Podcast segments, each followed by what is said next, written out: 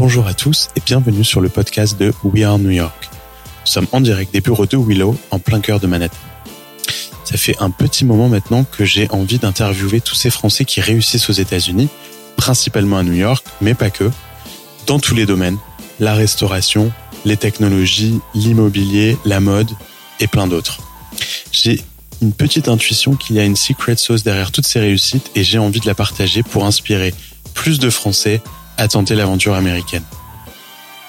Je suis moi-même aux États-Unis depuis 14 ans maintenant, papa de 4 enfants et entrepreneur et investisseur dans la tech depuis un petit moment déjà. Les interviews vont être principalement en français, mais je laisserai toujours le choix à mes invités de faire l'interview en anglais s'ils sont plus à l'aise, car ici depuis très longtemps, il y aura quand même pas mal de franglais, donc désolé d'avance. Ce podcast est sponsorisé par Willow, une magnifique startup franco-américaine, startup dans le hardware, dont je suis le cofondateur avec Hugo et Jean-Marie de Gentil. Nous avons des bureaux à Limoges, à Paris, à New York et à San Francisco, et nous fabriquons un robot qui automatise le brossage des dents. Stay tuned, comme dirait l'autre. J'espère que ce podcast vous plaira, et merci d'avance de le partager avec vos amis, avec votre famille, de le noter et de le commenter. À très bientôt dans We Are New York.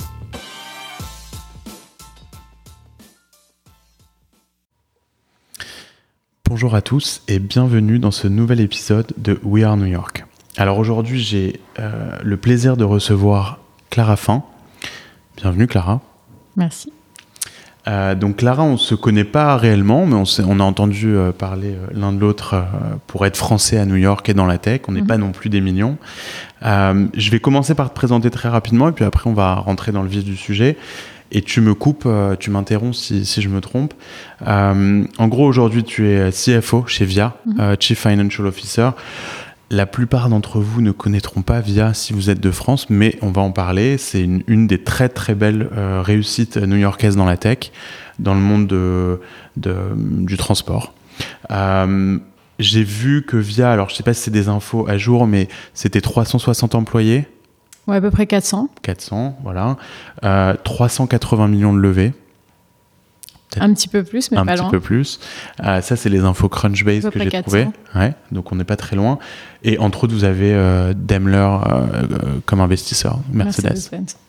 Euh, vous êtes euh, sur New York, Chicago, Washington et via euh, des partenariats à Londres et Amsterdam. On, est, on peut rentrer dans les détails du business. Ouais, ouais, Euh, on, est, euh, on a deux business models. Un business qui est direct B2C, direct to consumer, où on est dans sept villes dans le monde, donc New York, Chicago et Washington euh, aux US. On est dans quatre villes en Europe, Londres, Amsterdam, Berlin et euh, Milton Keynes, qui est une petite ville au Royaume-Uni, en partenariat avec Mercedes. Euh, et on a une cinquantaine de partenaires dans le monde entier euh, pour la technologie VIA, donc sur notre business B2B. Ok, et ça, on va, on va revenir là-dessus.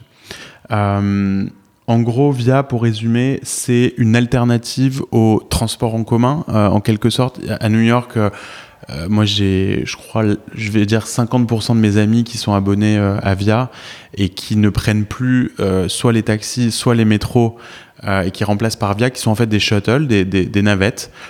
Donc en général des, des véhicules assez, assez grands. Mhm. Euh, qui est une alternative un peu au métro et au bus. Euh, c'est pas beaucoup plus cher en fait que donc on se rapproche plus de ça que de que d'Uber euh, ou Lyft. Euh, et c'est ça qui rend Via hyper intéressant. Oui, alors c'est une très bonne description. En fait, le Via a été fondé par deux cofondateurs, euh, Daniel Ramotte et Aurène Cheval, qui sont deux technologistes qui ont décidé. En fait, ils ont regardé dans le monde entier les systèmes de transport partagés euh, qui marchaient. Et donc, il y a euh, en Amérique latine le Collectivo, en Israël le Shero de taxi, Mhm. euh, qui est une navette partagée. Et ils ont imaginé euh, une couche de technologie, euh, qui est en fait le, le network, le réseau, euh, qui permet de diriger ces véhicules de manière efficace. Et donc le but de VIA, c'est d'offrir euh, une solution de transport à la demande, partagée, efficace et moderne. Et en fait, quand tu réfléchis, le euh, jusqu'à aujourd'hui, en prenant le bus ou le métro, tu te dis jamais waouh. Euh, ouais, quelle bonne efficace expérience, quelle efficacité. Euh, et donc, en fait, l'idée, c'est de, de, de rendre le transport public efficace. Euh, Ok. Voilà. Et Comme- effectivement, en pratique, c'est une app Euh, tu peux, euh, tu peux order, request a ride sur l'app. Euh, désolé pour les anglicismes, ça va être difficile. Allons-y, allons-y. Euh, une navette, donc une voiture à grande capacité. euh, à New York, c'est 6, mais avec nos partenaires, ça peut être 12, 15, 20, 30 euh, places. Vient te chercher à un coin euh, ou à, ou à quelques, une centaine de mètres de là où tu es pour optimiser le trajet. Et sur, sur, sur- en allant vers ta destination, la voiture, la navette va prendre et déposer euh, des passagers pour que le trajet soit partagé. Donc c'est une sorte de bus dynamique, Mhm. euh, si tu veux. Le tarif est en général très proche du transport public, voire le tarif du transport public avec nos partenaires. Donc, euh, est-ce que vous êtes toujours sur 5 dollars par, par trajet? Alors ça varie en fonction de la ville, en fonction du marché, en À New fonction York, du par B2C versus B2B. À New York, on est euh, la plupart de nos trajets sont à 5 dollars, Ah. parfois moins, parfois plus, mais Pour rappel, a- un ticket de métro, c'est euh, c'est 2 dollars 2,60 2,75. 2,75. Donc, euh, Donc on n'a pas, euh, oui effectivement. Donc no- notre notre euh, target c'est de nous placer en premium du transport public, euh, mais juste au-dessus. Donc c'est une c'est une expérience qui on pense vaut un peu plus qu'une expérience du transport public, euh, mais euh, reste à un niveau euh, où elle peut être répétée plusieurs fois par semaine, par jour, etc. super. Euh, on va revenir sur Via un peu plus tard, mais Mhm. d'abord, j'aimerais qu'on commence par parler de toi. On, les- on va essayer de, de découvrir un peu ton parcours. Avant d'arriver chez, chez Via, en tant que CFO, donc Chief Financial Officer, tu étais chez Goldman Sachs, tu as passé quelques années là-bas. Goldman Sachs, c'est euh, c'est la banque euh, d'affaires la plus prestigieuse euh, dans le monde. hein. je pense qu'on peut, on peut le dire euh, de manière assez, euh, assez certaine. Euh, une très belle banque. Euh, donc toi, tu as, une expérience plutôt finance euh, de marché avant d'arriver chez, chez Via? Alors donc on, re- on recommence. Parlons de ton euh, parcours, parlons de euh, mon de ce parcours. que as fait avant. Euh, donc, euh, donc moi, j'ai une expérience très franco-française. J'ai été élevée, euh, je suis née, j'ai été élevée à Paris, en France. J'ai fait mes études dans les lycées parisiens, ma prépa en France. Euh, bon, prépare? J'étais prépa à Louis-le-Grand, j'ai rejoint l'école des mines. Mhm. Euh, euh, Petite école d'ingénieur. une petite école dans le Luxembourg, dans le jardin de Luxembourg, euh, euh, où j'ai fait donc euh, ma, ma formation typique d'ingénieur français. Et pendant ma formation, j'ai développé, même un peu avant, j'ai développé un intérêt pour la finance assez important. Donc, de, sur le côté, j'avais, j'étais dans un club d'investissement, j'ai, je travaillais euh, mes propres euh, des idées entrepreneuriales, euh, etc. Et donc euh, cette fibre financière, je l'ai, je l'ai jamais vraiment quittée. Et j'ai, j'ai fait des stages euh, dans des entreprises grandes qui ont disparu comme Lehman Brothers, euh, etc. Et à- euh, en Angleterre. Ah, donc ok. euh, un peu, travaillé un peu en Inde, etc. Et donc le, à la fin de mes études, c'était une évidence pour moi de rejoindre le monde financier. Pourquoi? Parce que la, la mobilité dans le monde financier et la méritocratie des métiers de la finance me semblait euh, intéressante.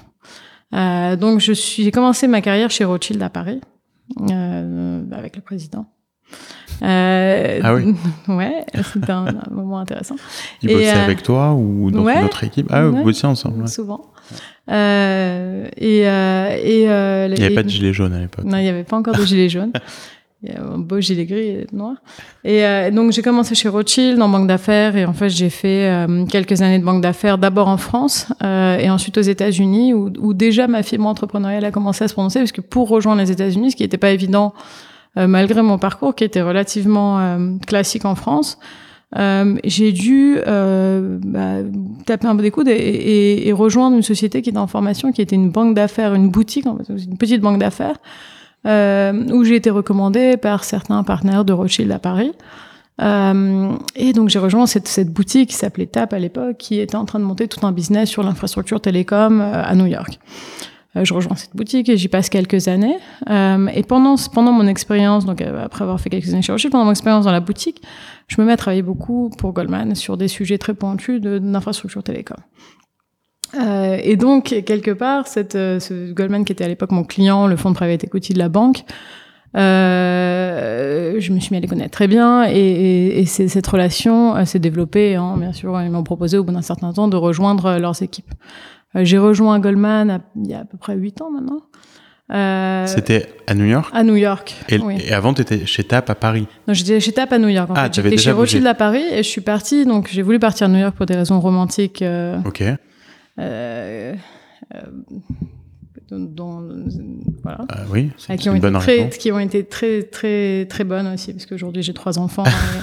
et, euh, voilà, mais donc j'ai voulu rejoindre, j'ai voulu partir à New York et, et, pour moi pour partir c'était pas si évident parce que donc j'ai rejoint cette société en création qui s'appelait Tab, qui était une boutique alors que j'étais chez Rothschild à Paris, j'avais fait une grande école, etc.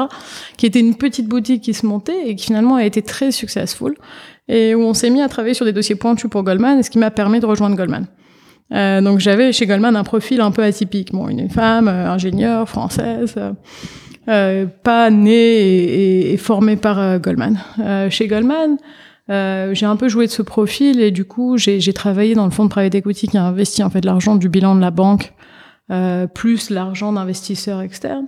Euh, pour euh, j'ai rejoint donc ce fonds et j'ai participé donc je faisais partie d'équipe qui investissait de, pour des deals de LBO classiques. Euh, et je suis restée chez Goldman à peu près 5 ans.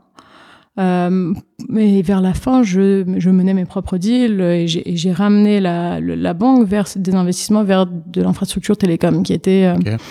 euh, une des choses que j'avais apprises pendant ma carrière. Donc voilà, donc en fait, c'est un peu long, mais pour t'expliquer, donc j'ai vraiment un parcours assez classique où j'ai été élevée en France et et sur les dix dernières années, avant de rejoindre VIA, euh, j'ai monté les échelons petit à petit de, de la finance d'entreprise, euh, de l'investissement.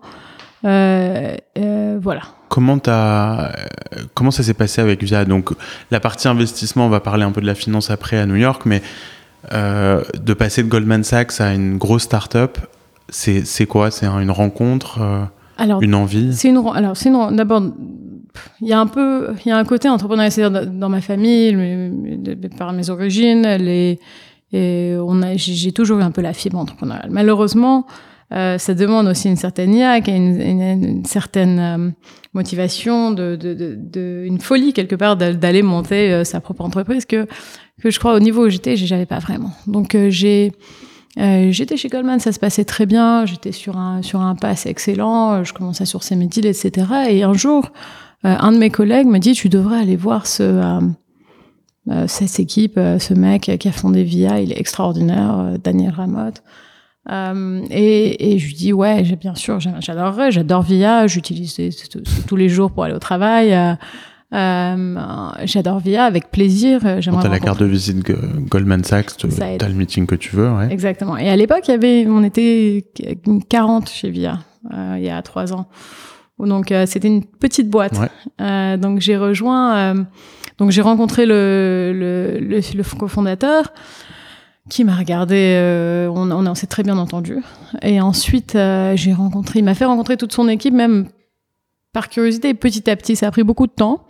Mais lui, il avait certainement ça en tête. Oui, bah oui, lui cherchait ouais. depuis un moment. Ouais. Lui, lui, était clairement ah, un coup d'avance. C'est pour ça que lui est l'entrepreneur et que moi je suis le le CFO, mais je l'ai rencontré dans, dans le cadre du travail. Donc, il cherchait un profil comme toi tout à... Tu le savais quand tu l'as rencontré Pas du tout. D'accord. Euh, pas du tout. Et il cherchait un profil comme moi. Je ne sais pas si on peut vraiment chercher un profil comme moi pour ce genre de rôle. Mais en tout cas, je sais profil finance, a posteriori qu'il cherchait un, voilà, oui, il cherchait un, un directeur financier. Euh, et, euh, et il, a, il rencontrait des gens depuis un moment. Et il avait du mal à trouver.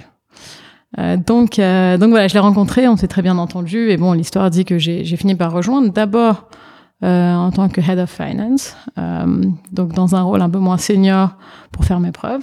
Euh, on peut en discuter. Et ensuite, bien sûr, donc j'ai rejoint avant notre série C. on a levé 100 millions en série C, mené par Pitango, et c'était donc en 2016. Euh, et, et Tango, c'est un fonds israélien. Un fonds israélien. Ouais. Rémi Pérez, qui est, je sais pas si tu le connais. Le, fils de, ouais, le fils de, ouais. qui est aussi assez extraordinaire en tant que, en tant que personne et investisseur. Donc c'est lui qui avait euh, mené ce tour. Et, euh, et on a on rempli le tour avec des investisseurs dont Mercedes euh, dans une moindre mesure. Euh, et on a levé notre série D en 2017, fin 2017, euh, qui était bien plus conséquente. Euh, euh, et voilà, donc j'ai après c'est tout, bon, j'ai été promu, etc. J'ai construit une équipe et il y avait un CFO au-dessus de toi euh... Pas du tout. Ah, non. ok. Donc tu étais head of finance. Voilà. On t'a juste upgradé avec un, un, ouais. un C-level. Euh... Exactement. J'ai eu le droit au C-level avec bah, c'est, avec le temps. Cool. C'est plutôt cool. C'est toi qui as géré opérationnellement la levée? Oui. Hein, enfin, les deux, du coup, et D. C'est moi, c'est oui. on a, disons que les deux personnes qui sont, les trois personnes qui sont les plus impliquées dans les levées sont nos deux cofondateurs et moi. Ouais. Euh, après, on a notre GC qui est relativement impliqué. Je sais comment ça marche. Ouais. ça demande une petite équipe, mais oui, effectivement. Et en dehors de la partie euh, euh, levée de fonds qui est très importante pour une boîte comme VIA, euh, opérationnellement en tant que head of finance, quand tu rejoins une boîte de 40 personnes comme VIA, c'est quoi? C'est de l'accounting, c'est mm-hmm. c'est des projections, c'est principalement préparer la boîte pour des levées de fonds. C'est quoi ton rôle au quotidien? Alors le rôle était complètement à établir et en fait euh, mon, mon, background faisait que euh, je peut-être ça curieuse d'avoir ton, ton, point de vue si on a le droit d'échanger sur le Bien sûr, euh, mon, mon, background est tel que, que je, ne suis pas comptable. Euh, donc tout ce qui est comptabilité, c'est pas forcément là où mon intérêt est le plus fort. Et par, donc de par ça, ce que j'ai fait, c'est que j'ai construit l'équipe pour qu'elle se focalise en, sur, sur trois verticales. Un, ce que j'appelle core finance, donc qui est toute la compta, tax, structuring, treasury, donc tout ce qui est vraiment le, la, la, la, colonne vertébrale de la finance. Euh, et j'ai recruté un, un quelqu'un assez extraordinaire, Joe, avec qui je travaillais chez Goldman depuis, euh, qui était lui chez KPMG depuis une dizaine d'années, avec qui je travaillais régulièrement chez Goldman, qui, qui m'a rejoint pour euh, mener cette partie, donc qui est vraiment mon homme de confiance sur euh, sur ça. Euh, et mais donc il y a une partie que toi tu maîtrises pas finalement? Bah, je la maîtrise, c'est-à-dire dans le sens où je peux revoir tout, je peux comprendre, je peux revoir, mais de, mais, mais il est meilleur que toi. Une équipe. Il est meilleur oui, que toi il est meilleur que moi, clairement.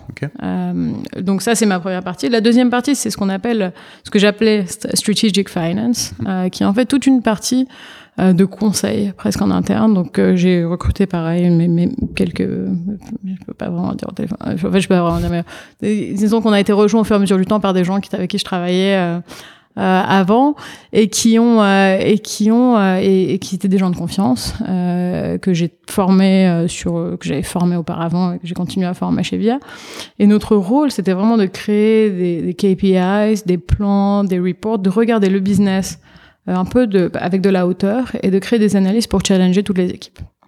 Euh, et donc ça, c'est vraiment mon cœur de métier en tant qu'investisseur, c'est d'aller regarder le business un peu de l'extérieur, de dire voilà, euh, notre équipe euh, consumer euh, pense que tout se passe bien.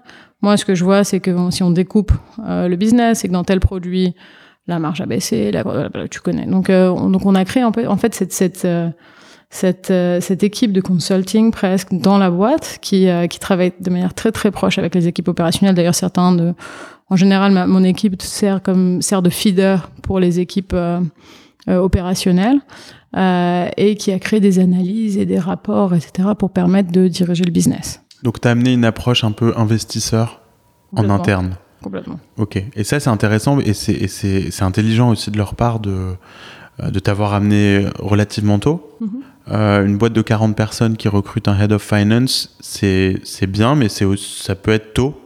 Euh, donc toi, ton impact, il a été principalement stratégique de leur amener. Euh, est-ce que tu leur as ramené par exemple des investisseurs aussi à la table? Ouais. Mm-hmm. Ouais. Ça c'est ça c'est top. Tu peux tu peux nous dire comment? C'était relations euh, oui, des, de fond. Je pense que tout est c'est des j'avais des j'avais des relations, mais tout est euh, vraiment c'est la boîte qui a appelé, c'est la mission qu'on poursuivait qui a appelé les investisseurs. Ouais. c'est c'est pas Et vraiment puis à New York, tu peux pas les rater. Euh... Ah, voilà, il suffit. On est dans un environnement où on rencontre tout le monde. On est dans j'ai la chance d'être dans une industrie euh, qui attire beaucoup de capitaux et aussi beaucoup d'intérêt parce qu'elle disrupt beaucoup d'industries qui sont adjacentes. Euh, bien sûr, l'auto, les, les, les, automakers, mais aussi les, les compagnies d'assurance, les pétrolières, euh, les car rentals, les compagnies de tech, les legacy software. Enfin, ça touche vraiment un écosystème énorme. Euh, du coup, euh, il y a beaucoup d'intérêt. Donc j'ai quelque part de la chance. Hein, j'ai eu la chance de tomber dans, ce, dans, cette, dans cette société ou de la choisir, euh, qui est dans un secteur où il y a, où il y a eu beaucoup d'intérêt. Après, la question c'est est-ce qu'on peut euh, prendre la, la, boîte et la présenter de manière euh, attractive pour des investisseurs, la packager. Comment, en tant que française, mm-hmm. Avec un rôle euh, ultra stratégique dans une boîte euh, avec beaucoup de spotlight. comment tu t'en tires? Est-ce que c'est pas difficile de travailler? Bon, il y a des Israéliens, il y a des, j'imagine qu'il y a beaucoup d'Américains. Je sais pas s'il y a beaucoup de Français chez Via, mais je, j'imagine que non. Enfin, pas, pas non. Ouais, pas, pas, beaucoup. Quelques-uns.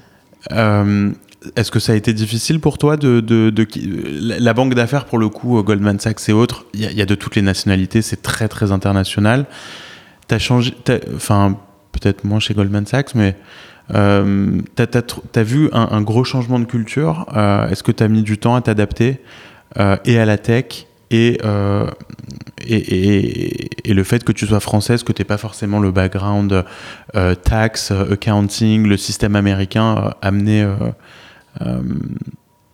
dans ce type non, mais de ça business. Faisait, ça faisait quand même presque une dizaine d'années que j'étais que j'étais dans finance aux US, donc sur le côté euh, technique, j'ai pas eu vraiment eu de problème. Sur le côté euh, sur le côté une, être français dans une boîte américaine, Bon, euh, l'avantage des États-Unis, et c'est pour ça que je suis venue, euh, c'est que non, ça, ça j'ai jamais ressenti que c'était un problème de pas être américain. Euh, on, a, on a des investisseurs d'abord du monde entier. C'est la beauté d'être à New York, c'est que la, la, boîte a cette visibilité. Euh, donc je me suis jamais, j'ai jamais ressenti que c'était un problème. On peut parler du fait que je sois une femme. Je sais que c'est un sujet qui t'intéresse. Euh, ça, je le ressens plus comme un facteur différenciant euh, que le fait d'être française. Après, c'est vrai que c'est euh, c'est unusual et que j'ai un petit accent. Euh, euh, mais ils en ont mais aussi. tout le monde a un accent ça. ici. Ouais. Donc euh, c'est pas vraiment un problème. Effectivement. Et alors bah, parlons parlons euh, justement de la position de la femme dans la tech. Est-ce que c'est un combat pour toi? Est-ce que qu'est-ce que tu penses aujourd'hui de de, de l'état de, de, de, voilà le, le, nombre de femmes qu'il y a dans, dans, dans le VC, euh, qu'il y a dans les startups, euh, nombre de femmes entrepreneurs qui lèvent de l'argent? Est-ce que c'est difficile, toi maintenant qui as un rôle euh, proéminent dans, sur la scène tech new-yorkaise, qu'est-ce que tu qu'est-ce que tu penses de ça? Je pense que c'est un problème. Euh, le, le, quand on regarde même, enfin, nous on a la chance chez VIA d'avoir des fondateurs qui sont très agnostiques, donc on a beaucoup de femmes dans le au management, dans la layer de management. Euh, mais quand je, enfin, voilà, venant, alors d'abord j'ai fait mes études dans, dans l'ingénierie en France, bon, euh, pourcentage de femmes très très médiocre. Euh, voilà, je crois que c'était 18% ou quelque chose comme ça, donc très bas. Euh, j'ai travaillé ensuite dans la finance euh, d'entreprise, pourcentage de femmes assez médiocre, probablement équivalent. Euh, donc il y a vraiment une espèce d'habitude. J'ai été traînée euh, à, être habituée à être la seule femme euh, qui va être dans la salle à travailler avec des hommes. Est-ce que ça t'a gêné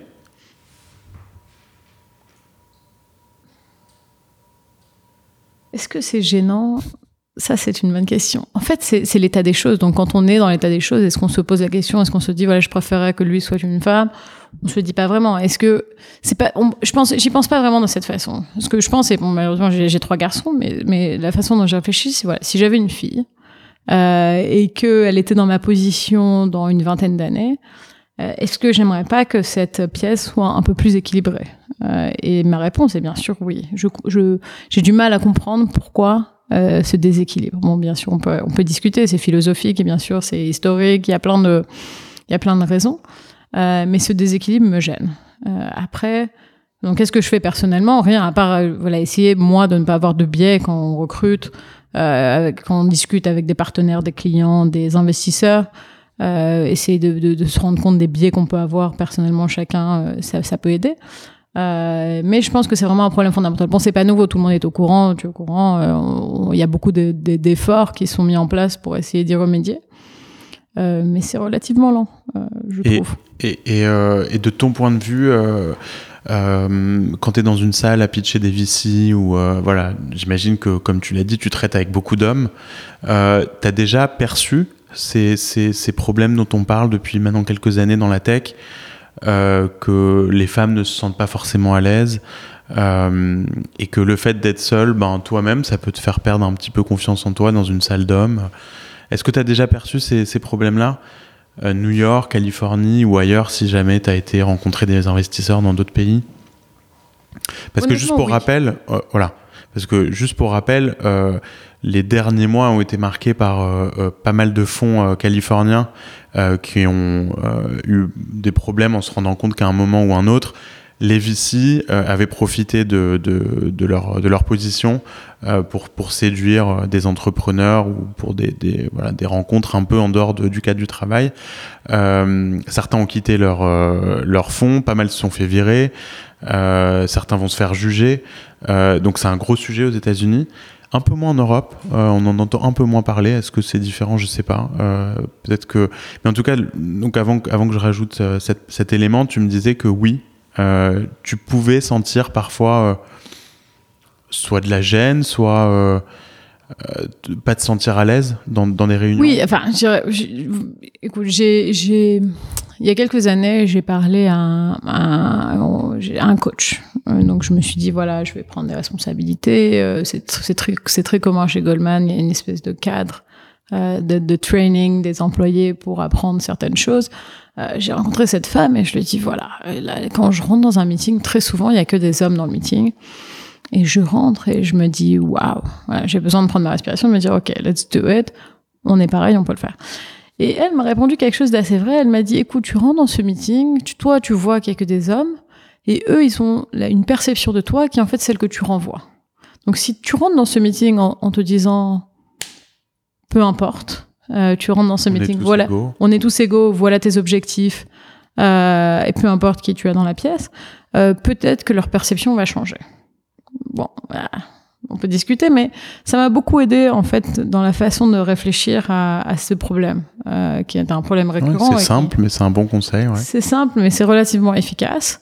Après, voilà, quand j'ai rejoint Via, euh, sans citer qui, un, de nos investisseurs, bon, elle m'a dit, voilà, les fondateurs t'ont recruté, une femme euh, française, peut-être pas CFO avant. on s'est dit, mais ils sont tombés sur la tête.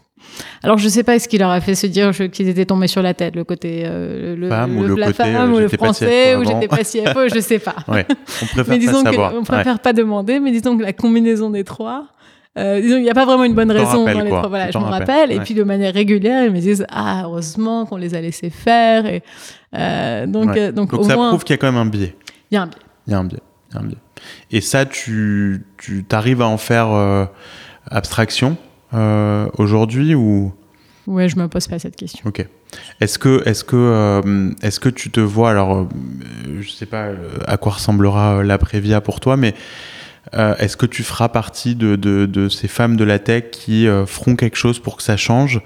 Et si oui, qu'est-ce que tu recommanderais aujourd'hui pour que ça change? J'imagine que tu comprends très bien le problème. qu'est-ce qu'il faudrait faire Qui doit faire des efforts là-dessus? Je pense que le problème est fondamental. C'est aussi, je vois, quand, quand, on, quand, je regarde en arrière, en école d'ingénieur, il y avait peu de femmes. En, en... Le problème est fondamental dans l'éducation. Part de euh, ça part de très très tôt. Euh, donc je pense que oui, il faut forcer. Peut-être il va falloir forcer un peu la chose. Des euh, quotas. Des... Affirmative action. Oui, enfin.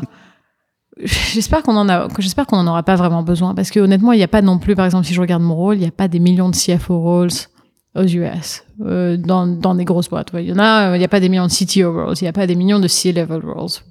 Euh, et il y a beaucoup de femmes. Euh, donc quelque part, euh, est-ce que ce serait pas possible de trouver un pourcentage de ces femmes pour remplir certains de ces rôles? Euh, On cherche pas à, recruter une armée de femmes pour faire, euh, pour travailler dans les usines. On cherche certains rôles. donc c'est un nombre limité d'opportunités. On aimerait qu'il y ait plus de femmes. Donc je, je suis un peu abasourdie par le le fait qu'on puisse pas les qu'on puisse pas forcément les trouver. Euh, voilà, très honnêtement, je pense que si on cherchait bien, on pourrait les trouver. Donc oui, des quotas dans le sens où on devrait forcer euh, cela. Je crois qu'on le fait un peu. Je pense qu'on le fait de euh, plus en plus. Ouais. Et je pense aussi que je vois, je vois les fondateurs de BIA, euh, ouais. ACV, ACV. En tout cas, on considère euh, les CV égaux. Et je pense qu'aussi dans le processus, le problématique, c'est le processus du recrutement a un biais puisque les hommes recrutent. Et bien sûr, on sait, on sait, on réfléchit beaucoup à ce biais nous chez VIA, mais euh, on est beaucoup plus à l'aise de recruter quelqu'un qui nous ressemble. Euh, donc, euh, par définition, si tu es un homme euh, white male euh, de la qui a 40 ans et que tu dois recruter un poste très important, tu risques d'être plus confortable avec un white male de 40 ans qu'avec voilà quelqu'un de couleur, une femme, n'importe qui. Donc, c'est contre ça, je trouve qu'il faut se battre. Ouais.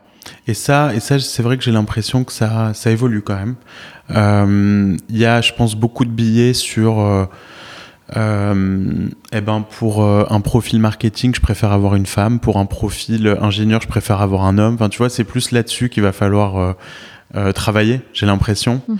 Euh, la diversité, c'est de plus en plus euh, un sujet que, que tout le monde aborde, l'inclusion. Euh, donc, donc ça, ça tu l'observes aussi en tant que CFO, j'imagine que tu touches aux fonctions RH. Euh, c'est un sujet pour vous de, ouais, d'intégrer plus de, ouais, de diversité. Ok. Euh, Donc ça c'est a- bien, c'est des nouvelles choses. Oui, on essaie de, on essaie de, d'avoir un, on a un processus de recrutement qui est très, euh, très, euh, très clair et qui inclut des personnes d'équipes différentes, d'horizons différents. Euh, on essaie d'éviter le biais euh, quand le le biais est, est apparent assez rapidement. En fait, si tu si tu regardes, euh, je, me- je suis très impliquée dans ton recrutement. Moi, je trouve que pour revoir euh, les, les revues d'interviews, etc., quand le biais commence à apparaître, euh, il est relativement clair. Donc, il faut juste mettre, mettre en gros les les, les, les and suspenders pour s'assurer qu'il n'y ait pas de... Le process est très important pour s'assurer qu'il n'y ait pas ce biais. Et aussi que les gens se rendent compte, en discuter, voilà, dire voilà, la diversité c'est important, pourquoi. Euh, nous, on est une boîte de transport. Euh, le transport, c'est extrêmement local. Euh, donc voilà, le transport en France est différent du transport aux États-Unis, le transport en Angleterre, le transport au Qatar. Euh, Est-ce que moi, française, je suis capable de vendre une solution de transport au Texas? Pas, pas forcément. Euh, donc Ouais. en plus, on est dans un métier où avoir une approche locale est clé. C'est pas toujours le cas, mais Ouais, dans notre cas, c'est clair. Donc là, tu as basculé dans la tech maintenant avec Mhm. Via. Est-ce que, enfin, tu, touchais à la tech euh, avant aussi, euh, enfin, tu as, vu des boîtes tech euh, dans ta carrière précédente. Euh, entre euh, la banque euh, et la tech, euh, qu'est-ce qui est mieux euh, à tes yeux? Qu'est-ce que tu préfères? Est-ce que tu as définitivement basculé, tu penses, euh, du côté euh, plutôt euh, lumineux de la force? Écoute, moi, j'ai un rôle financier. Euh, Ouais. Donc, euh, at the end of the day, je suis pas la personne qui prend les décisions opérationnelles. J'aide, à les guider. Euh, je donne les analyses qui permettent d'arriver, j'espère, aux bonnes conclusions. Euh, mais et je suis pas non plus technologiste, donc je suis pas la personne qui dirige le produit. Donc il faut reconnaître ce qu'on sait faire et ce qu'on sait pas faire. Euh, donc on me dit souvent, écoute, quand j'ai quitté Goldman, j'ai eu un rendez-vous avec euh, le patron de ma division, qui est un des partenaires les plus seniors de, de la banque, et qui, je me suis assise, et il m'a dit, euh, qu'est-ce que tu fais? C'est une énorme erreur. euh, euh, tu rejoins euh, cette boîte, alors que tu es chez Goldman Sachs. Ah bon, je comprends bien sûr, mais et- en fait, ce que, que j'ai trouvé, ce, ce qui, ce qui m'a le plus surpris, c'est le niveau de professionnalisme de la start-up. Euh, Je pense qu'il y a un peu cette image, parce que c'est les millennials, et qu'il y a un peu cette image WeWork, euh, Ouais. les millennials veulent jouer, euh, ouais, veulent jouer au ping-pong et boire de la bière, etc. Alors chez, chez je peux dire, il n'y a pas de ping-pong, il n'y a pas de bière non plus. Il y a de l'eau, Euh, il y a de l'eau quand même. il y a de l'eau et du Ouais. coca et de la croix, surtout du la croix. Et, euh, et en fait, ce que je trouve, c'est que le- la, la start-up aujourd'hui, c'est vraiment un, un canal de développement très important et qui attire des talents euh, qui attiraient en fait la banque il y a une Qu'en fait, la tech, quinzaine c'est d'années. terminé. Euh, c'est rentré dans les normes. Quand tu rejoins une boîte comme Via, ce que tu es en train de dire, c'est que t'as pas spécialement regardé euh, la tech, euh, la start-up, l'invention, les voitures autonomes ou autres. Tu t'es dit, je rejoins juste une belle équipe, une belle boîte, tôt, où tu peux euh, avoir un impact. Ouais, alors pas pas complètement. J'ai j'ai pris, pour être très honnête, j'ai pris mon mon j'ai j'ai construit mon investment case. Euh, J'ai dit je reçois, ouais, désolé. Euh, écoute, il faut savoir qu'il y en a, a, il y a des gens comme toi qui sont des visionnaires, des entrepreneurs qui ont une vision et qui sont capables de d'attirer l'équipe, les investisseurs, les gens et de de, de tirer tout ça vers l'accomplissement du projet. Euh, il y a quelques années, je me sentais pas être cette personne. Donc, euh, en tant que, en revanche, euh, accompagner ce genre de personnes, c'est quelque chose qui me semblait euh, très intéressant. Des profils indispensables d'ailleurs dans Et toute potentiellement, ça pouvait aider. Et, et, et mais donc donc voilà, donc j'ai regardé l'industrie euh, des transports. J'avais pas fait de transport auparavant, mais j'ai vu dans l'industrie des transports et de la tech une industrie qui a été en transformation euh, très importante. Et je me suis dit, c'est peut-être une des transformations les plus importantes de notre siècle. euh, ce qui est en train de se passer sur les transports, un peu comme ce qui s'est passé sur euh, l'IT avec la technologie et le cloud. Euh, je pense qu'on est en train de vivre une transformation massive des transports. Et donc participer à ça, pour moi, c'était important. C'était intéressant pour pouvoir le raconter à mes enfants. La mission. la mission de construire le, le, réseau de transport de demain. Et, euh, et on, va, on, va, on va parler de Via dans, dans, dans un instant, mais euh, juste pour terminer là-dessus, quand tu quittes Goldman Sachs, tu quittes a priori euh, un gros salaire, des gros packages, et puis là tu rejoins une boîte de 40 personnes, donc je, je pense pas trop m'avancer en me disant que tu étais loin du compte. Comment tu as pris cette décision de d'accepter un, un, un, cut dans ton salaire euh, donc j'imagine qu'il venait avec euh, de l'equity. Est-ce que l'equity, ça t'a, donné envie de les rejoindre? Est-ce que tu avais envie de miser sur l'avenir euh, malgré le, cut? Oui, bah, sans l'equity, c'était pas possible. Enfin, au niveau où j'étais, c'était vraiment un pari sur le futur, mais même avec l'equity, c'était compliqué. Donc c'est pas vraiment une décision, une motivation financière. C'est plutôt une motivation de mission. Quelle est la mission que j'ai envie d'accomplir? Quel est le message que j'ai envie de donner à mes enfants? Euh, Voilà, est-ce que j'ai envie de leur dire que j'ai réussi, ce qui est très dur, hein, d'aller au bout d'une carrière à, à, passer une dizaine d'années, une quinzaine d'années dans la même boîte et atteindre des sommets là-bas Ou est-ce que j'ai envie de leur dire que j'ai participé à la construction de quelque chose qui me semble meaningful et, et qui Ouais, pourrait impacter leur futur Et c'est ça qui m'a intéressé à ce Mhm. moment-là. Ouais, ça c'est ça c'est hyper intéressant parce que c'est c'est ça qui montre que que, que même que même dans ta carrière t'as basculé. Euh, la banque aujourd'hui, euh, beaucoup d'amis à New York euh, évidemment qui sont dans la banque et souvent on peut sentir un- un- une envie de faire quelque chose justement d'un peu plus meaningful que euh, de la spéculation quand tu es trader ou broker ou, ou autre. Donc, donc toi, t'étais pas vraiment sur de la finance de marché, mais tu as eu cette envie-là à un moment de, de dire voilà, je rejoins une boîte, une mission, une team qui, je pense, a du potentiel. Donc tu as été en soi visionnaire aussi. Ah, Parce qu'ils étaient Je le 40 prends. et maintenant 400. Mhm. Donc ça, ça a fonctionné. Euh, avant de parler de Via, euh, donc tu disais que tu avais rejoint New York, euh, bon bah pour des raisons, euh, pour des raisons. mon- pour mon, pour mon boyfriend à l'époque, qui est aujourd'hui mon mari. Voilà, donc bon bah c'était une bonne, c'était une une bonne bonne raison de venir. C'était il y a combien d'années? C'était en 2010 ou 2009. Ok, donc il y a à peu près 10 ans. Est-ce que tu avais envie de venir habiter à New York avant ça? Est-ce que tu étais déjà venu à New York? Tu étais déjà tombée amoureuse de la ville? C'est quoi ton histoire avec New York? Oui, bon, j'avais complètement le rêve américain. Euh, je dis souvent mon grand-père qui, a, qui est entrepreneur, qui a une belle réussite en France. Euh, Lui-même, quand il était, il vient du Maroc, quand il était au Maroc, euh, avait postulé pour la carte verte. Euh, D'ailleurs, ils ont plus de chances de l'obtenir que nous en tant que Français. Aujourd'hui, avec la loterie, ouais. ouais. Euh, donc à l'époque, il l'a pas eu, et heureusement pour lui, je pense, euh, à l'époque. Mais enfin, on sait pas, remarque. Euh, mais on a, on a ça dans le sang, cette envie d'entreprendre. Mon frère est un entrepreneur, mais hum, voilà, on a, on a ma sœur aussi. Euh, frère? mon frère a monté une start-up en France euh, qui s'appelle qui s'appelle Vertigo. Ah, c'est Jérémy? Oui, c'est Jérémy, Ah, bah voilà. c'est mon grand frère. Ah, ok. Euh, et aujourd'hui, il est reparti vers d'autres horizons. Et il monte sa deuxième start-up et, Donc il y a cette il, y a fibre. dans la famille. Oui, tout à fait. Ma sœur est ici et, et elle aussi est entrepreneuse. Euh, donc voilà, elle a, elle a monté dessus, elle est sur sa deuxième boîte d'e-commerce. Euh, donc bon, il y a, il y a ça aussi, ça, ça joue, hein, c'est dans le sang. Et, et, euh, tu te rappelles la première fois que tu es venu à New York euh, en voyage? Ouais, je crois que oui, avec mes parents, peut-être je- je- très très jeune, hein, dans les, dans entre 5 et 7 ans, je dirais. Pas des images qui te sont restées Bah, J'ai des euh, images des taxis jaunes. Ouais. Voilà, les taxis jaunes, euh, la Statue de la Liberté, on avait fait un tour à Ellis Island. Aussi, bon, je sais pas, je, je sais pas dire si c'est des vraies images de ma jeunesse ou de mes voyages ou si ce sont des images qui ont été créées après. C'est très, très difficile à, à délimiter, mais oui, un, un grand souvenir de, de la première visite de New York. T'es venu quand à New York pour la première fois? Moi, j'avais 11 ans. J'avais 11 ans et je m'en rappelle comme si c'était hier. Moi, je sais que c'était un élément déterminant pour euh, mon obsession de, de New York. Des États-Unis aussi, mais de, de New York en particulier. Bon, après, j'ai vécu dans d'autres endroits aux États-Unis, mais New York, ça reste à New York. C'est pour ça que j'aime souvent discuter de New York versus les États-Unis, parce que c'est un pays dans le pays, quoi, New York. Et, et c'est vrai qu'on a soit à un moment une fatigue de la ville parce que tu es là depuis plusieurs années, et comme toi, tu as des enfants, et, et à un moment, tu as envie d'avoir de l'espace et autre chose, soit en fait, tu es complètement euh, drogué à la ville, et c'est mon cas, ça a l'air d'être. euh, Ça dépend des jours, Ouais, ça dépend des jours. ouais. je, je peux comprendre qu'on passe par des phases ici. ouais. bien sûr. Mais en tout cas, euh, d'avoir rejoint New York pour des raisons euh, romantiques, euh, euh, tu regrettes pas aujourd'hui d'avoir choisi ta, cette ville comme euh, euh, comme tremplin pour ta carrière?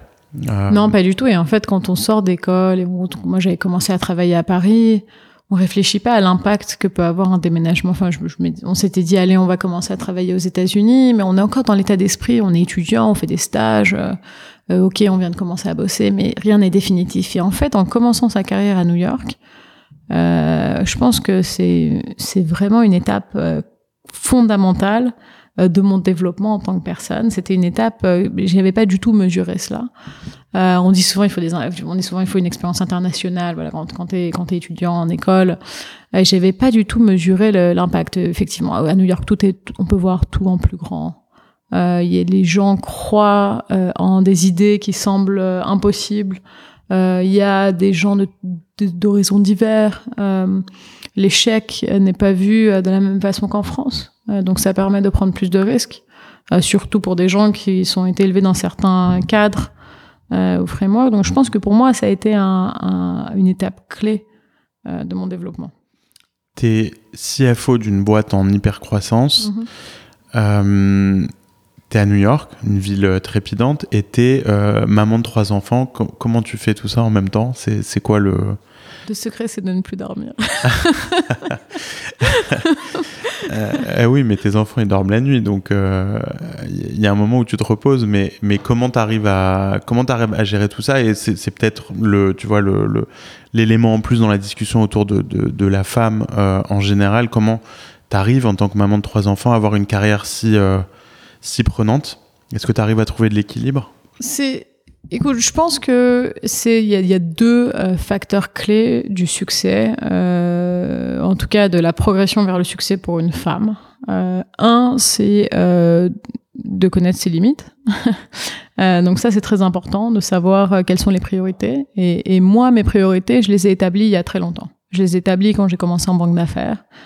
il y a des choses qui sont plus importantes pour moi que d'autres. je mettrai bien sûr le travail et la famille sont mes deux priorités. Euh, les euh, relations euh, amicales, sociales passent après. Et je dis ça vraiment en, toute honnêteté, pas parce que j'ai pas d'amis ou je, je, connais mes métiers. On, a, on peut pas tout faire et dans des métiers qui sont d'une certaine intensité et qui demandent un commitment très important. Euh, il a fallu un moment faire un choix. Enfin, le choix s'est un peu fait, euh, bien sûr naturellement, parce que les horaires euh, permettaient pas forcément de, de développer ce, ce côté-là, mais, mais j'en suis assez consciente aujourd'hui que j'ai pas le temps de tout faire et que le temps que je peux passer à un dîner, c'est du temps que je passe pas avec ma famille. Et donc, tu as, des, des limites très, des limites. claires, de, même d'horaire euh, à laquelle tu rentres le soir chez toi ou... Non, alors la, la, deuxième, non, pas forcément, mais la, le deuxième facteur clé euh, pour la réussite, donc c'est un, de connaître ses limites et de définir ses priorités, et deux, euh, c'est un partenaire. J'allais dire. Euh, voilà, donc c'est un partenaire euh, clé qui joue le jeu. Euh, qui est euh, complètement qui, a, qui est complètement bought into euh, ma carrière. Et moi j'ai la chance d'avoir un mari qui est euh, lui-même dans une carrière très importante, qui, mais qui a réussi à construire une certaine indépendance et qui est très un, papa extraordinaire aussi. Euh, donc qui est très supportif, euh, on qui est, on le salue. il nous écoute. Ah, j'en suis sûr. Là où il est. Et, et donc avec, avec, Max, mon mari, on, a délimité.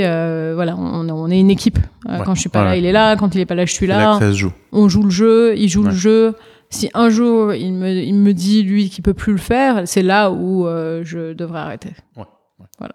Très clair. Pour parler de Via, moi c'est une boîte qui, qui, m'excite énormément depuis très longtemps, euh, Via, parce que, euh, et, d'ailleurs je trouve souvent ce point commun dans les startups israéliennes consumer, c'est ils ont trouvé, ils ont réussi à trouver une place sur un marché ultra chargé avec un angle que personne d'autre n'avait vu. L'autre exemple euh, numéro un, euh, c'est Waze. Tout le monde construisait des GPS, des applis de GPS payantes. Euh, et Waze a lancé son appli gratuite et ils se sont dit que s'ils avaient la data de trafic crowdsourcée, parce que tout le monde l'utiliserait parce que c'est gratuit sur ton téléphone, et eh ben voilà. Et c'est devenu ce que c'est devenu. Waze, racheté par Google, un milliard, si ma mémoire est bonne. Eh ben Via pour moi c'est à peu près pareil. Il y a eu euh, Uber, il y a, il, y a, il y a, eu Lyft, euh, plus tous les autres, les Juno, etc. Euh, et Via en gros vous êtes arrivé en vous disant bon bah finalement il y a le choix aujourd'hui dans les taxis et dans les chauffeurs. Si nous on allait adresser le pain point de dans les villes, les transports publics, ça fait rêver personne. c'est souvent pas propre, ils sont pas à l'heure. C'est souterrain dans le cas du métro, etc. Et donc vous, finalement, vous avez été prendre le marché, mais par un angle que personne n'avait vu. Est-ce que toi, c'est ça, c'est euh, cet angle-là qui t'a plu euh, chez les entrepreneurs que tu as rencontrés, chez les fondateurs de Via? Est-ce que c'est hum, en particulier cette approche au transport? Euh, Est-ce que tu l'as vu tôt finalement ça, ce contre-pied qu'ils avaient pris au marché? Alors oui, d'abord, c'est pas vraiment un contre-pied parce que c'était les premiers à faire ça. Ce qu'on ne sait pas forcément parce que la Via n'a pas scalé aussi, aussi rapidement qu'Uber et j'ai envie de dire que la technologie du partagé est tellement est beaucoup plus complexe que la technologie du, voilà du taxi etc et c'est là probablement la raison principale du fait que le, la, mise à l'échelle a été plus longue. Euh, le oui, donc ils ont été visionnaires. Pour moi, c'était évident que c'était qu'ils étaient visionnaires. Euh, j'ai adhéré à la mission euh, de rendre le transport public disponible à tous et d'augmenter l'utilisation des transports publics. J'ai envie de te dire que leur, leur vision, c'était vraiment de, euh, de, construire une techno, donc de construire un software et de le vendre aux villes. C'est comme ça qu'ils ont essayé de, de, se lancer. Donc ils ont été, ils ont, ils ont sont mis dans des, j'étais pas là, hein, mais ils, ils sont mis dans des, ils ont commencé, j'ai revu, j'ai leur premier pitch, j'ai leurs premiers algorithmes, c'est incroyable. Ils avaient développé toute cette vision qui est vraiment via aujourd'hui. Euh, de d'un software qui permet d'agréger les gens qui vont dans la même direction de manière efficace, euh, et ils ont été voir des représentants de la ville. Ils ont été voir la MTA, ils ont été voir des gens en Israël en leur disant voilà, on a un software, on a une idée géniale, et voilà notre software, notre algo. Est-ce que vous voulez qu'on le teste? Et bien sûr, tout le monde leur a dit non. Parce que... Avec leur véhicule avec les bus. Est-ce que vous voulez qu'on lance des bus dynamiques, des navettes, des, des Pourquoi est-ce que voilà, vous, on sait que vous avez le Sherwood, on a le software?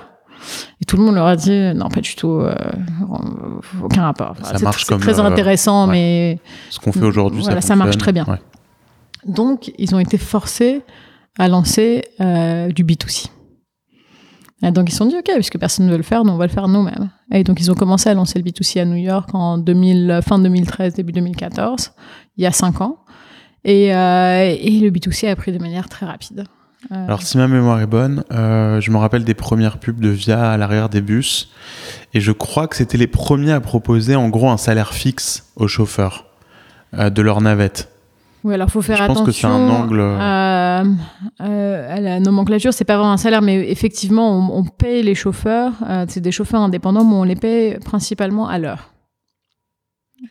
Voilà, mais euh, dans les pubs, vous parliez en gros de stabilité. Euh, ouais, tout à fait. Donc, par rapport à visibilité. Uber. Donc en fait, bon, aujourd'hui, nos chauffeurs sont occupés la plupart du temps. L'utilisation des véhicules est euh, significativement plus importante que celle des taxis ou d'un Uber. Et ça permet d'ailleurs aux chauffeurs de gagner plus d'argent. Ça a été prouvé par une étude de TLC à New York. Euh, mais oui, l'idée c'était de dire aux chauffeurs, voilà, tu viens, t'es un, es un chauffeur de bus, t'es un chauffeur de bus moderne, tu viens travailler pour Via, tu vas avoir du boulot, on va pas laisser tout le monde travailler pour Via. Euh, on va prendre exactement le nombre de chauffeurs dont on a besoin et on va te dire à l'avance combien tu vas gagner. Et, ça, ça fonctionne. Est-ce que vos chauffeurs sont, sont contents, sont heureux Il y a un churn qui est faible le churn est, faible, c'est, tout est relatif. Disons que pour notre marché, j'imagine, je pense, j'ai pas les données exactes, mais que notre churn est relativement favorable. Euh, le, l'univers des chauffeurs, de manière générale, est un univers euh, relativement compliqué, euh, qui churn beaucoup plus qu'un marché normal. Euh, qui testent des, des, gens en général, des profils qui testent profils, plusieurs des gens petits qui perdent, jobs. Perdent leur travail et qui viennent travailler pendant quelques mois et qui exactement qui ils sont pas forcément, ils ont pas la stabilité euh, de toi ou de moi. Euh, ils ont une stabilité un peu un peu moins bonne. Donc, donc effectivement, c'est, les churns sont élevés, mais par rapport à nos, par rapport à nos compétiteurs sur le business consumer, je pense que la, la rétention des chauffeurs VIA et leur satisfaction est bien plus importante. Ok. Le, les cinq prochaines années ou les dix prochaines années chez Via, elles vont probablement être très excitantes comme pour euh, euh, Uber et comme euh, pour toutes ces boîtes autour des transports qui, bah, qui sont en train d'innover sur les voitures autonomes, etc. c'est quoi votre, votre stratégie là-dessus? Les véhicules autonomes, les navettes autonomes, comment vous y réfléchissez? Alors, le, donc d'abord, pour revenir un peu sur notre business model, on a ce business consumer. Euh, ce que Oren et Daniel ont essayé de faire il y a 5 ans, c'est-à-dire de vendre le software directement aux villes et aux opérateurs de transport, aujourd'hui c'est possible. Euh, donc on a 50 partenaires dans le monde, des villes, des opérateurs de transport qui licencient notre, notre, software. Donc en fait ce business qui est un business B2B et un B2C pardon est en train de vraiment se transformer en un mélange de business B2C et de business SaaS. Si tu veux, tu as Amazon, tu as la logistique euh, qui est high capital intensity, high growth, euh, et AWS euh, qui est vraiment le, la partie tech. Euh, qui est SaaS, high margin, lower growth, avec des, des, une possibilité de déployer partout dans le monde de manière instantanée. Et, euh, et donc nous, on est sur, on est, on est à cette étape, c'est-à-dire qu'on a nos business consumers, on a prouvé que ça marchait euh, l'adoption, le, profil financier, etc. Et maintenant, on est en train de déployer notre technologie avec les villes, en partenariat avec les opérateurs de transport partout dans le monde pour permettre à tout le monde d'utiliser en fait la technologie partagée. Donc ça, c'est l'étape 1. Et ça, tu penses que ça va devenir beaucoup plus important que la partie B2C est-ce que vous allez l'abandonner, la partie B2C Non, pas du tout. C'est comme, c'est comme pour Amazon. C'est pour ça que je prends cet exemple. Ils vont, ils vont pas arrêter de te livrer des packages parce qu'il y a un autre business qui est, euh, qui, a une, qui est plus scalable, plus rapidement et qui est, qui est très profitable. Non, chaque business a son, euh, ses caractéristiques. Le business consumer et nous a permis d'en arriver là, nous a permis de déployer le produit, de construire toute la suite opérationnelle de, d'outils euh, autour du produit qui permettent de l'opérer de manière efficace et de vendre ce package à nos partenaires. Donc de leur donner vraiment via clé en main euh, pour qu'ils puissent opérer. On a une cinquantaine de partenaires aujourd'hui, je pense qu'on en aura 200 à la fin de l'année. Euh, donc voilà, c'est un business qui est en train de se déployer très très rapidement. Donc pour moi, la première étape, c'est ça, c'est que le, le, transport va se moderniser, les villes vont utiliser la technologie. Euh, et ça, ça va, ça va se passer dans les prochaines années. On voit aussi que le, le, le framework réglementaire euh, pour les taxis est en train de se compliquer. Euh, que les villes sont en train d'agir parce que au final les, taxis prennent euh, du ridership au transport public. Et bien sûr, on est tous des taxpayers, hein, donc euh, ton, ton argent va dans les transports publics qui sont, elle n'est pas forcément bien utilisée dans les transports publics et en plus l'utilisation des transports publics diminue, ce qui augmente leurs pertes. Euh, donc c'est pas, on est dans un cycle qui, qui ne fait pas beaucoup de sens. Donc donc les choses vont se réajuster. Et on espère qu'avec la technologie, avec la technologie via, le, transport va vraiment se moderniser. Donc c'est l'étape 1. L'étape 2, c'est euh, que l'utilisation des véhicules électriques, euh, selon moi, va, va augmenter de manière assez rapide dans les prochaines années. Jusqu'à aujourd'hui, le niveau euh, de, de, de, de, le niveau d'efficacité des, des véhicules électriques et des batteries était, je pense, pas assez bon pour permettre cette adoption. Et on arrive à des niveaux où les, les, les voitures qui vont être lancées, les navettes qui vont être, euh, ce qui vont sortir des usines en 2019-2020 sont atteignent des niveaux assez intéressants et les infrastructures de charge sont en train de se développer partout dans le monde avec des investissements conséquents euh, derrière. Donc je pense que dans les prochaines années, ça va être vraiment l'essor de la voiture électrique. Et, euh, et, bien sûr, la voiture autonome, euh, probablement, ce qu'on dit en, anglais, dans des in constrained environments tout d'abord. Donc nous, on fait une démo à CES en ce moment euh, d'un pod autonome avec IBM, euh, euh, Watson, et, qui est assez et, une, une start-up, une autre start-up israélienne qui s'appelle Imagery, qui est assez intéressante. Mais c'est quoi votre rôle justement dans cette navette? Vous avez, vous avez développé quoi en fait là-dessus? Ben, Notre rôle, c'est d'être le, la, le, la couche euh, la qui couche, permet de dire, euh, voilà, de dire voilà cette navette a X sièges. Euh, comment on va distribuer ces sièges dans la ville pour que l'utilisation des navettes autonomes soit efficace. D'accord. Donc voilà, tu vas dans ton, tu peux, un exemple simple, tu vas au bureau, euh, tu viens en voiture autonome. Que fait ta voiture quand tu montes? Est-ce qu'elle tourne autour de ton bloc? Est-ce qu'on fait un nouveau, euh, un nouveau pic de trafic Elle retourne à ta maison et on rajoute du trafic? Euh, Ou est-ce qu'elle repart et elle va pick up et drop off d'autres passagers? Voilà, donc idéalement, on est dans un monde où il y a beaucoup moins de navettes, de voitures, c'est des navettes. Elles te déposent à ton bureau et ensuite elles vont pick up et drop off d'autres passagers. Et, et tout ça est centralisé est dirigé par un algo, par un, par un, par un central command. Et cette central command, c'est via, c'est ce qu'on fait aujourd'hui euh, euh, dans, nos, dans nos réseaux. Et, et par rapport à, à, à, Uber, quand on regarde un peu la concurrence autour, mm-hmm. enfin l'innovation autour des transports, euh, Uber, il n'y a pas de brique B2B comme vous développez vous. Je sais. En tout cas, euh, aujourd'hui, euh, ils n'ont pas la, ils ont, c'est pas ils non, pas leur techno à. Pas, pas clairement. C'est un service vraiment B2C. Ok. Euh, donc, est-ce que vous, vous avez des des, euh, des alors, me parle pas spécifiquement des, des, des, pilotes en cours ou autres, mais est-ce que vous avez une, une, euh, une idée un peu plus précise de, du jour où on va être capable d'utiliser ce type de navette autonome pour se déplacer en ville C'est quoi votre perspective là-dessus? Je pense que, pour, honnêtement, je le vois pas dans les, dans les cinq prochaines années, euh, l'utilisation des navettes autonomes euh, dans un environnement comme, une, comme à New York, euh, une jungle. Ouais. Je le vois pas ce que ce qu'on voit possible et ce que permet, je pense, la technologie aujourd'hui ou vraiment demain dans un avenir proche, c'est de c'est de d'avoir des navettes autonomes dans des environnements restreints et, et mesurés, par exemple des campus euh, des environnements protégés dans les villes où l'infrastructure va être construite pour permettre l'utilisation de navettes autonomes. Donc pour moi, ça va vraiment dépendre euh, de la réglementation. Voilà. Si euh, les gouvernements, les, les décideurs décident que les navettes autonomes doivent se développer de manière rapide et qu'ils mettent en place l'infrastructure nécessaire pour le permettre, ça va accélérer euh, l'essor des navettes autonomes. En l'absence de ça, je vois pas euh, la navette autonome décoller demain. Ça va continuer à rester des, des pilotes pendant quelques années. Ok. Euh, bon, on a presque, on a presque terminé, on a presque fait le tour des choses dont je voulais parler avec toi. Une question un peu d'ordre plus général. Ici, on discute souvent justement de, de, l'excellence française euh, aux États-Unis ou euh, de, la, la, secret sauce derrière ces réussites. Est-ce que toi, qui es là depuis un petit moment maintenant et qui, qui, voit beaucoup de Français euh, réussir autour de toi aux États-Unis, j'imagine, euh, tu as une opinion sur le, la raison pour laquelle eh ben, on s'en sort si bien? Euh, je pense qu'il y a un peu. Ah, c'est une bonne question. J'ai écouté ton, ton, podcast et ton intro, donc je sais que c'est ce que tu essaies de résoudre euh, avec ces interviews. Résolu, donc euh, j'espère que tu vas trouver la réponse. De mon point de vue, il y a deux choses. D'abord, je pense que la formation française est, reste excellente.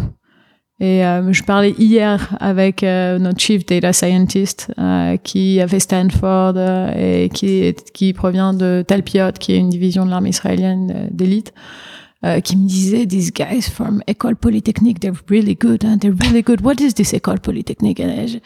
Donc j'ai rigolé, je lui ai dit, tu sais, ouais, tu devrais chercher quelques Français, il y a toute une liste d'écoles qui qui pourrait te donner des gens relativement techniques, euh, qui pourraient répondre à ce que tu recherches, parce que bon, bien sûr, ils cherchent un certain niveau d'excellence.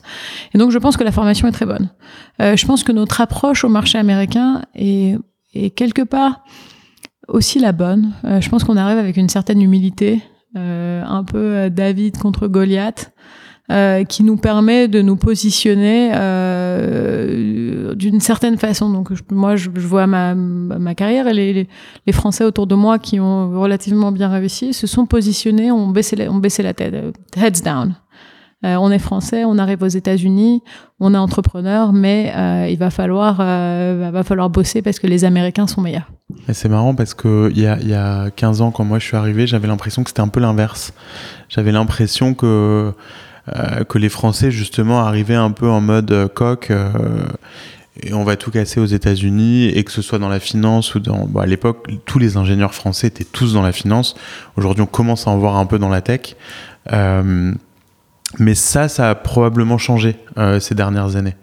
Oui je pense qu'avec avec bah, la chute de Lehman ouais. de Lehman Brothers ouais. et, et, la problématique de la chute de l'image qui revient, la chute de l'image du, du, trader euh, successful, ça a complètement euh, changé la donne euh, pour les Français, en tout cas les Français qui étaient la finance de marché, euh, ont un peu ont été moins moins vocaux et je pense que ça a laissé place à toute une catégorie même une génération qui est la génération qui qui a pas connu ces années de folie 2002 2007 où tout semblait plus facile euh, qui est une génération qui arrive en pleine crise. Euh, c'est ma génération qui est arrivée en pleine crise, donc qui euh, euh, eu certains des gens, qui, certains certains de mes copains qui sortaient d'école avaient du mal à trouver du travail en finance, c'était pas facile. Euh, on est un peu une génération euh, qui doit lutter et qui doit travailler pour euh, pour réussir. Et je pense que cette cette nouvelle humilité euh, nous aide beaucoup quelque part à, à, nous mettre dans de bonnes dispositions pour euh, pour potentiellement atteindre des, nos buts. Et, euh, si on a des, euh, étudiants euh, d'école d'ingénieurs français, par exemple, qui nous, écoutent là aujourd'hui, un, est-ce que tu leur recommanderais de venir travailler aux États-Unis, d'avoir une expérience aux États-Unis comme toi tu l'as fait il y a 10 ans?